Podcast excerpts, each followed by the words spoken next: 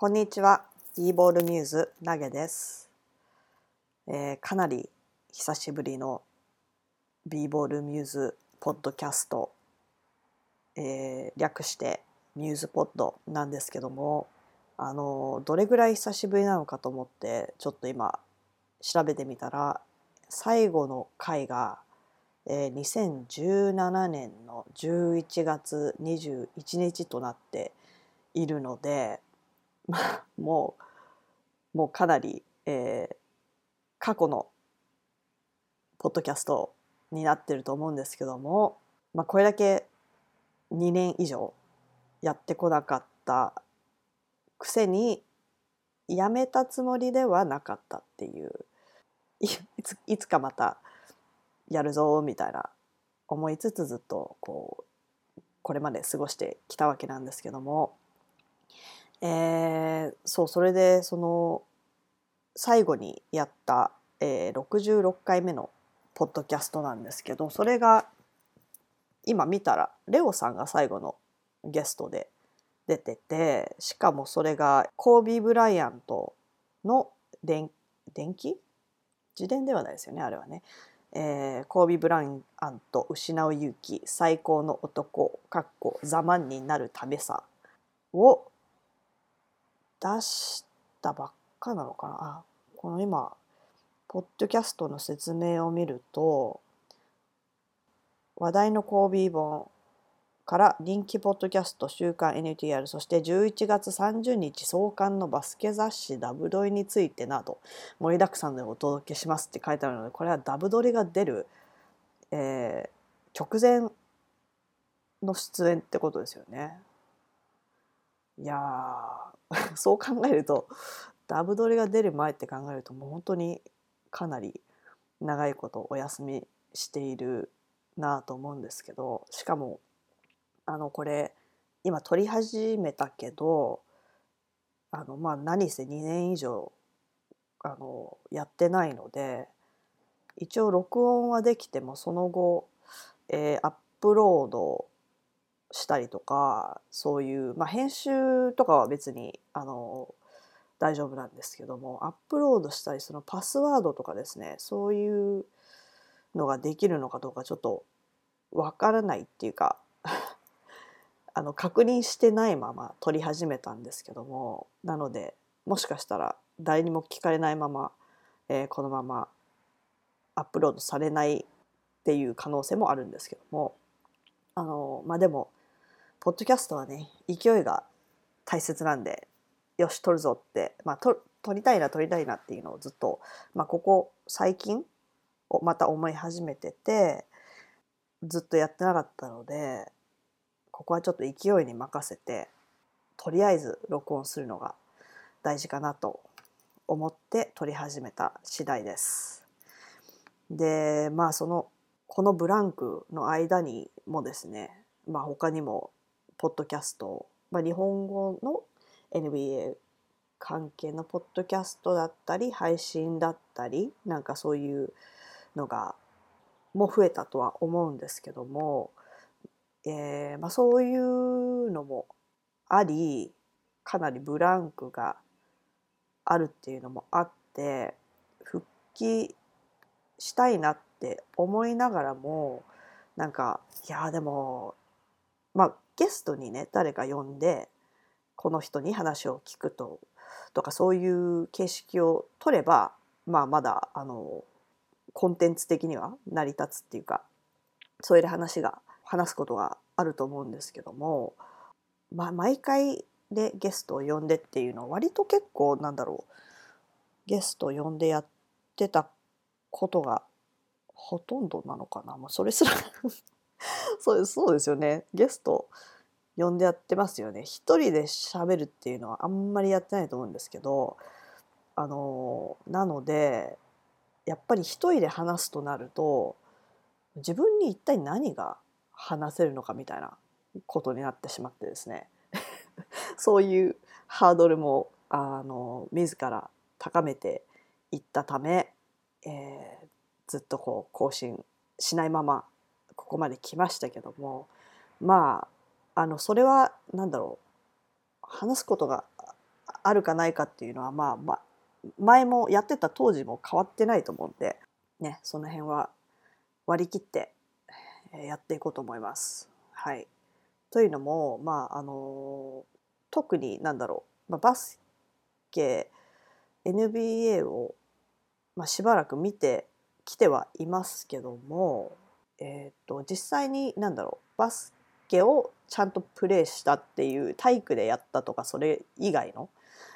あれでプレーしたこととかもないし、まあ、ルールとかももちろん見てて多少わかるけどなんだろう、まあ、ルールとか以上になんだろうプレー こういうプレーがとかそういうあの話もなかなかできるあれではないのでどうしようかなみたいな。そんなんでポッドキャストなんてやっていいのかなバスケのみたいな。あのあれなんですけどまあそもそもねそんなものは多分求められてないと思うんで私には。そのなんだろうプレーの解説とか そういうの多分求められてないと思うんであのまあね切り替えていきたいと思います。はい、なのでまああの自分のなんだろう希望希望っていうか自分に対する希望なんですけどとしてはえっとまあそんなに長々喋るんじゃなくって一人でもえっとまあコンパクトに、まあ、コンパクトに話すのは苦手っちゃ苦手なんですけども、まあ、そんなに長く喋らず喋らなくてもいいからちょいちょい更新していけたらなってちょっと思ってるんですけどどうですかね。この後いかに続くかっていうのは何のあの保証もできないんですけども。そうですね。まああのやります。頑張ります。はい。で最後にやった回が大西レオさんだったっていうのをあの今本当にこの撮り始める直前に確認してなんかあそうなんだって思ったんですけど今回ちょっと話したいなと思ったものの一つとしてデリック・ローズの自伝っていうのがありまして、えっと、日本で4月20日に、えー、発売された「I'll Show You デリック・ローズ自伝」っていう。でこれが、えっとえっと、デリック・ローズとサム・スミスによって書かれた自伝。で、えっと役が大西レオさんなんですよね。そのこのコービー本をやった大西レオさんなんですけども私も実はえっ、といつだっけな去年の秋とかですかねにお話をいただいてっていうかダブドリの編集長大柴編集長にあの声をかけていただいて、えー、レオさんが翻訳してるのの、え、ー、と、なんだろう、チェックみたいな。やっぱり翻訳って、あの、なかなか一人で全部やることってあんまないみたいで、本とかななると。私も 今回初めて本、本に参加したのは初めてなので、あの、よくわからないんですけども、あのまあやっぱ大変だとは思うんですよね。でやっぱり解釈っていうのが入ってくるのであのそういうのもあるのかもしれないですけどまあそういうのとかいろんなものを含めこう、えっと、レオさんが訳したのが、えっと、送られてきてそれを確認してあと注釈を、えー、書くみたいなのを頼まれてですねやったんですけどもでちなみに、えっと、このデリック・ローズ自伝はですね株式会社ダブドリ、えー、ダブドリを出してる出版社が、えっと、株式会社ダブドリっていうふうに名前が、えっと、いつでしたっけ？まあ割と最近変わったと思うんですけどそこから出てます。はい。他になんか言わなきゃいけないことあったかな？で、でまああのツイッターとか見てても結構あのローズ自伝買いましたみたいな届きましたみたいな報告がを見かけるんですけども是非あのまあ、今ゴールデンウィークだと思うんですけど、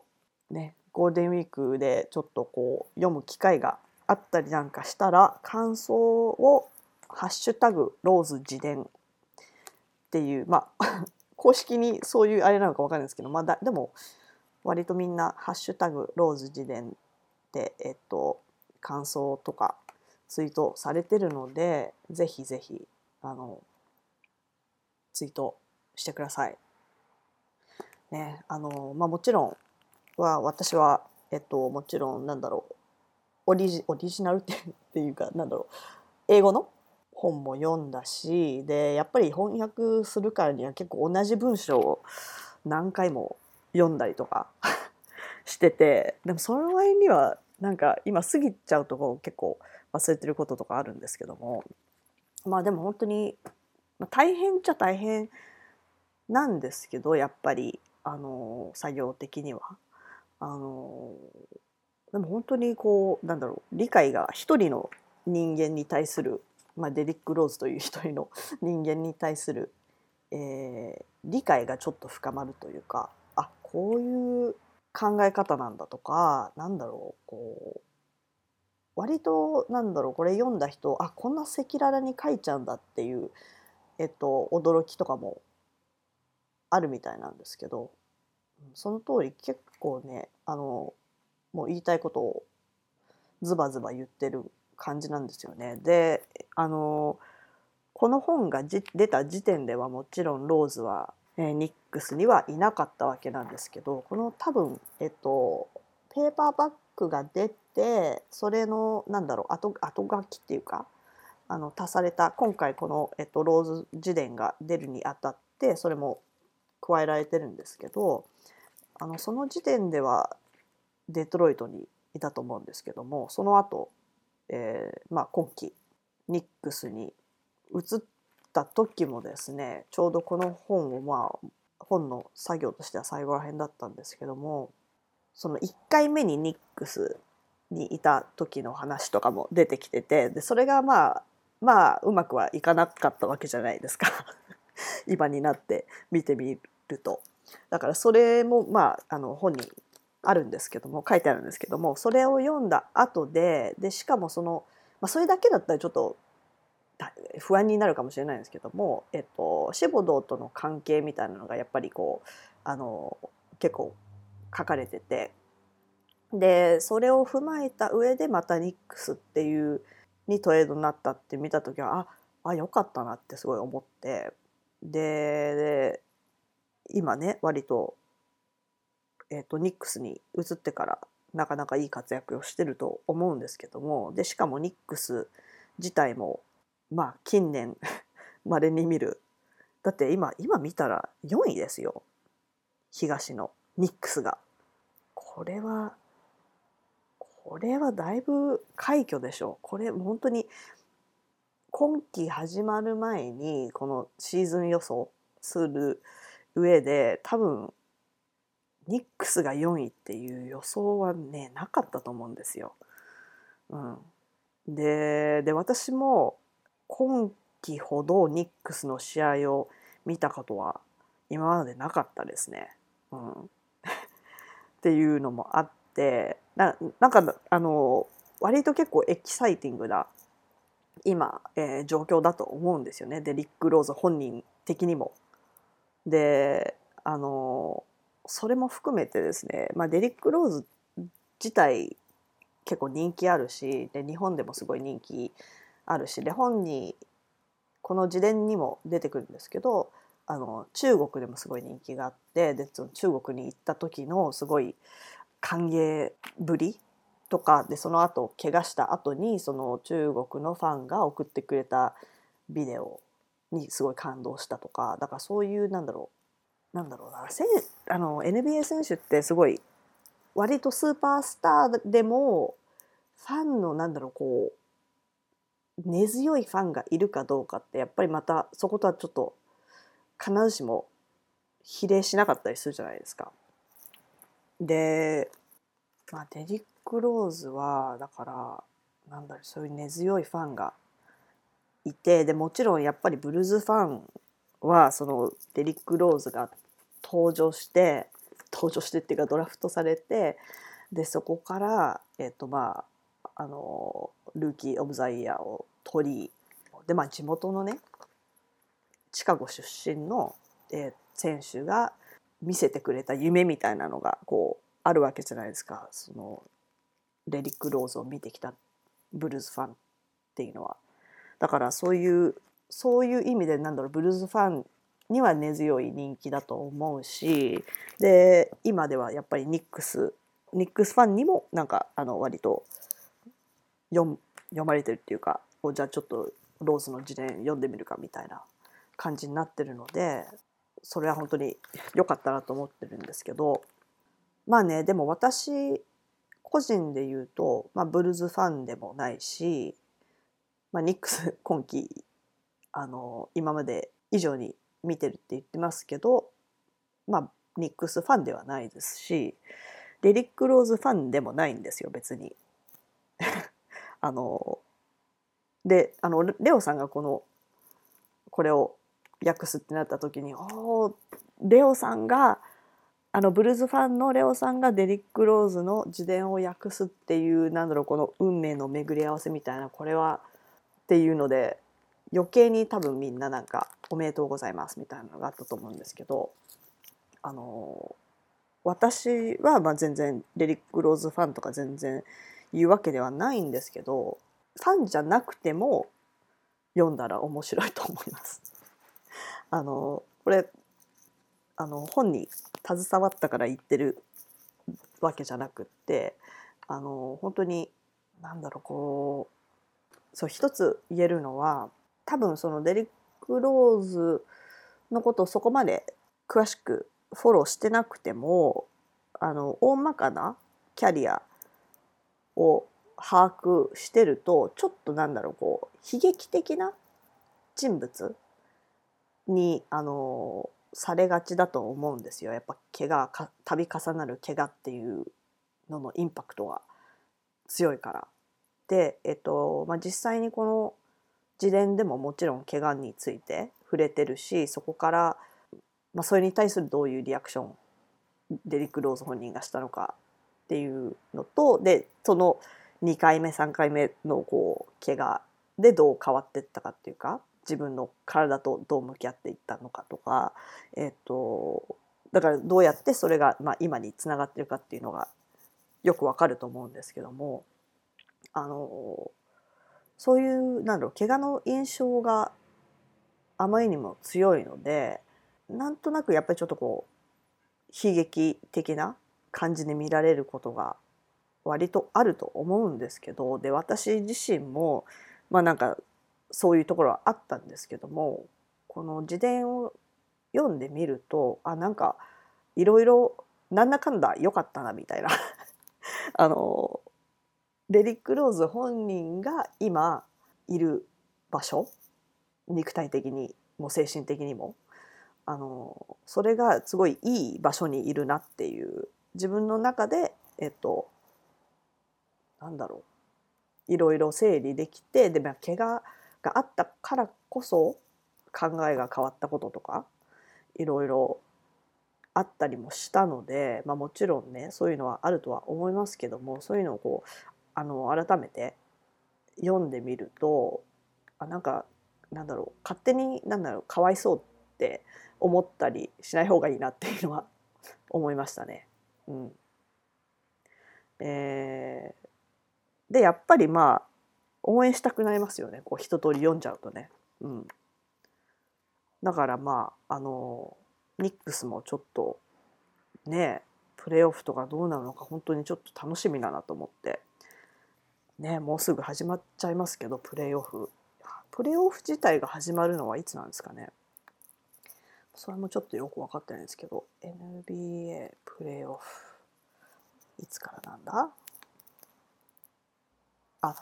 えっ、ー、とプレイイントーナメント。去年から始まったプレイイントーナメントっていうのが5月18日から始まってでプレーオフが5月22日。だから本当もう本当すぐですね。でこのプレイイントーナメントっていうのが7位から10位、えっと、西と東の各それぞれ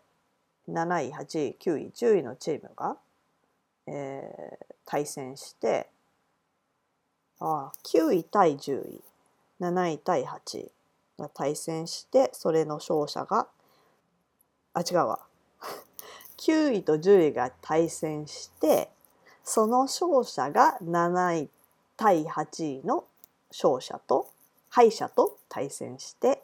7対8の勝者はそのまま7第7シード。でその 7, 7位対8位の敗者対9位と10位9位対10位の勝者に勝った方が8位シードというわけですね。なるほど。多分 耳で聞いただけだと今すごい分かりにくかったと思うんですけども。なるほど。なので10まあこれは去年も多分同じ方式でやったと思うんですけどなので9位10位の場合は2回勝ったらプレーオフいけるってことですよね。うん、7位か8位の場合は1回勝てば、えー、確実に7第7シードで入れるってことなんですけどそうですよねだってもうプレーオフ確定したチームとかも出てますもんね。そうなんですよね。でまあニックスで驚いたといえばですねあのサンズがですねあの昨日の試合に勝ってなんと第一シードになったんですよね。それもいやまさかね第一シードに、えー、なるとは。ってか いやほんとびっくりですよね。ちょっと待ってください。えー、っとそうだからサンズは昨日それまで1位だった西の1位だったジャズと直接対決で121対100で勝ってますね。これは見なかったんですけどもこの試合は。ねいやそうですよだからまあ本当に今季もまあ変なシーズンですけど引き続きいろいろね試合が延期になったりいろいろあったりしましたけどそれも全部今季だったんだみたいな感じなんだかんだだからね終わりが近づいてますけどもまあ私が応援するレイカーズはやっと昨日レブロンが復帰、えー、AD がその前に復帰して昨日はキングスに負けましたと。で今現在レイカーズは5位。えー、で5位と4位の差が結構離れてて3位と4位がクリッパーズとナゲッツが今夜対戦なんですよね。だからここでナゲッツが勝ったら入れ替わるみたいな感じなんですけどいやいやどうなっちゃうんだっていうねまあね東も東は今のところネッツとシクサーズが確定しててねこれもウィザーズが今10位だからプレイイントーナメント今のところプレイントーナメントに参加できる感じになってますけどね。このままどうなるかって感じですよね。で今日もしかしたらラメロボールが戻ってくるかもしれないということで8位のホーネツプレーオフこれもいけたらちょっと楽しみだと思うんですけども。そうですね。なんか話が本から本の話からナウな NBA の話に移ってしまいましたけどもそうですね。まああのもし可能であればで時間が取れてあとこのポッドキャストのアップロード方法がちゃんと分かればあのレオさんと大柴編集長を呼んでちょっとこのローズ本についてお話をできたらなと思ってるのであのまあ詳しくは詳しくはっていうか本についてはまあそれぐらいですかね。そんなにあのいちいち掘り下げては今回は話す話さないでおこうと思ってますけども。あとですねえっとこれでも結構喋ってしまっているんですけどもちょっとこれ言いたいなと思ったのが渡辺裕太選手が投稿した、えっと、プレイヤーズトリビューンに投稿した「言葉の力世界で戦い抜くために」っていう記事昨日出たと思うんですけどもそれを読んであのそれについてちょっと話そうかなと思ったんですけど軽く。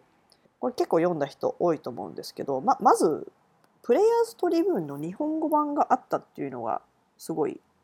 初めて知ったんですけどもしかもあこの記事を、えっと、日本語で載せるためにちょっとこう特設されたやつかなと思ったらあの他の記事も載っててまあ多分だから本家の？プレイヤーズトリビューンの記事を全部ってことじゃなくて結構まあメジャーどころ？イチローだったりコービーだったりとかそんなあれなんですけどもだからまあ圧倒的に記事の数は少ないと思うんですけどもまさか日本語であるとはっていうね。なのでまあ日本語と英語両方で読めるようになっててあのだからこれは日本語で渡辺選手が書いたのを誰かが翻訳したものだなだと思うんですけど本人じゃなくて多分。まあこれで言葉の力っていうガーベージタイムっていう呼び方があの好きじゃないっていうのに始まり、まあ、謙虚さと初心を忘れないようにっていうふうに、えーと高校時代の恩師に言われたっていうそれについてこう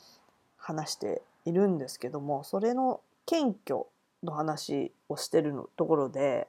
まあ、これちょっとバスケとはまあ離れるんですけどもあこれ 同じやつあったわって思ってですね謙虚という言葉の日本とアメリカの意味の違いで忘れられないエピソードがあるっていうところなんですけど、えっと、渡辺選手が、えっと、ご両親と、えー、LINE でメッセージしてた時にそのご両親が知り合いのまるさんに会ったんやけど「ゆうたくんは NBA 選手になれるんでしょ?」って聞いてきた「だから冗談寝かしてうちの息子はまだまだですよ」って言っといたよ。そのメッセージを見た時僕は本当にショックを受けた。っていうふうに言ってて。で、まあ、日本語で言うあの謙虚っていうか謙遜ですよね。このこの場合は。あまあうちの息子なんてまあまだまだあれですよみたいな。で大体こういうのって身内？他人が自分の身内を褒めた時にこう謙遜するっていうか「ああうちまだそんなあれなんで」みたいなのってまあ普通にあると思うんですよね日本語で。でまあ日本のカルチャー的にそういうのってあると思うんですよね。で実際私も渡辺裕太さんのなんだろうまあ多分倍以上アメリカ生活長いんですけどもあのそれでもですね私が謙遜してえっとちょっとあのクレームが入るみたいな、えー、ことがあったんですよ。それが何だろう、えっと、結婚した時ですね夫と結婚して結婚式で親戚が来てたのかな日本からそんなに大勢は来なかったんですけどもで多分日本から来た親戚に言われたことだと思うんですけどももう誰だったかとか何を言われたのかって覚えてないんですけどもでまああのみんなでいた時にあの夫のことをその人が褒めたんですよ。私のその あの結婚したばっかりの夫のことを。結婚したばっかりだったか直前だったか覚えてないんですけども。で、まあ、どういう褒められ方をしたのか忘れたんですけど、まあ、例えばあのすごい優しい旦那さんでいいわねみたいな わかんないけどなんかそんなようなことを言われてで「あまあいやいやそんなそんな」みたいなそあのそんなことないんですよみたいな あのすごい日本的な返しをしちゃったんですよね。でそれを、まあ、夫も聞いててで、まあ、日本語だったんで何て言ってるか分かんなかったんですけど「え今何て言ったの?」っていうふうに聞かれてであこうこうこう言われたからこう返したんだよって言ったら「え？みたいな なんか「えなんでそんなこと言うの?」って言われて私がその否定したもんだから「そんなことないですよ」って否定をしたもんだから「えなんでそんな僕のことを否定するようなことを言うんだ？みたいな 言われてそれでハッとしたんですよね。あいやこれはねあの 日本ではそういう謙遜カルチャーがあってみたいな一応説明したんですけどそれでもやっぱりあいやでもそもそもそれも必要ないなみたいな。で私自身のことを例えば誰かが褒めて「いや私なんてまだあれですよ」みたいないうのは、まあ、まだ自分のことだからねまだあのいいとして自分のねいくら身内だからといってそのこの渡辺選手も言ってますけどあのアメリカに来て気づいたのは親が自分の子供のことをすごい褒めるっていうあのでそれはそれが羨ましくも思ったっていうようなことを書かれてるんですけどそういうそういうメンタリティーだからあの謙遜していくら身内とはいえいやまだまだですよみたいなのってえなんで？っていうふうになるんですよね。だからそのリアクションだったっていう渡辺選手が、まあ、その時点でアメリカ生活が8年？あ違いましたっけ？まあその時点でももうアメリカにね割と長いこといたとは思うんですけどそれでも8年か。それでもなんかこうなんだろうそういうメンタリティーだっただったっていうのがなんかまあそれアメリカナイズされたからっていうのも多少はあるかもしれないですけどもやっぱりなんだろうこう自分がその NBA を目指して頑張っててもう本当にできる限りのことをやってるっていう自負と、まあ、自信があったからだと思うんですよね。だからまあ本当にだからなんだろうその意志の強さがこの文章を読んだだけでも伝わってくるしだからすごいなんだろう本当に強い意志でここまでやってきたからこそあの今回ねラプターズとも本契約あの決まったしなかなかねこういうまあ、NBA にたどり着くまでの道っていろいろありますけどもドラフトされてっていう誰もがドラフトされて NBA 入りしてるわけじゃないのでいろんな道があると思うんですけどもだから本当にだからいろんなこう道を通ってきてこうストレートにドラフトされてっていうんじゃないあの経験をしてる選手ほどやっぱりなんだろうこう自分の立場の危うさみたいなのもあの身に染みて分かってると思うしだから相当こう強固な意志がないとできないと思うんですよね。だからね本当に立派だなと 思いました。この読んでて。本当にねなかなかできることじゃないですよ。まあ当たり前ですけども。うん、うん、だからねあのなんだろう。何のまとめとかないんですけどあのうまくまとめられないんですけども。いやももしあのこれ読んでない方がいたら、えっと、渡辺選手自身もツイートしてますし、えっと、英語の方のプレイヤーズトリビューに行くと今トップページで、えっと、紹介されててで英語の記事に行っても日本語で読むにはこちらへっていうリンクがついてるのでですねあのぜひ読んではいかがでしょうか。はい、えー、なんだかんだ言って結構だらだら喋ってしまいましたね。あのまあなんとかいけるかなっていう気にもなってきましたが、まあ、何回かやっていくうちにちょっとこう話し方も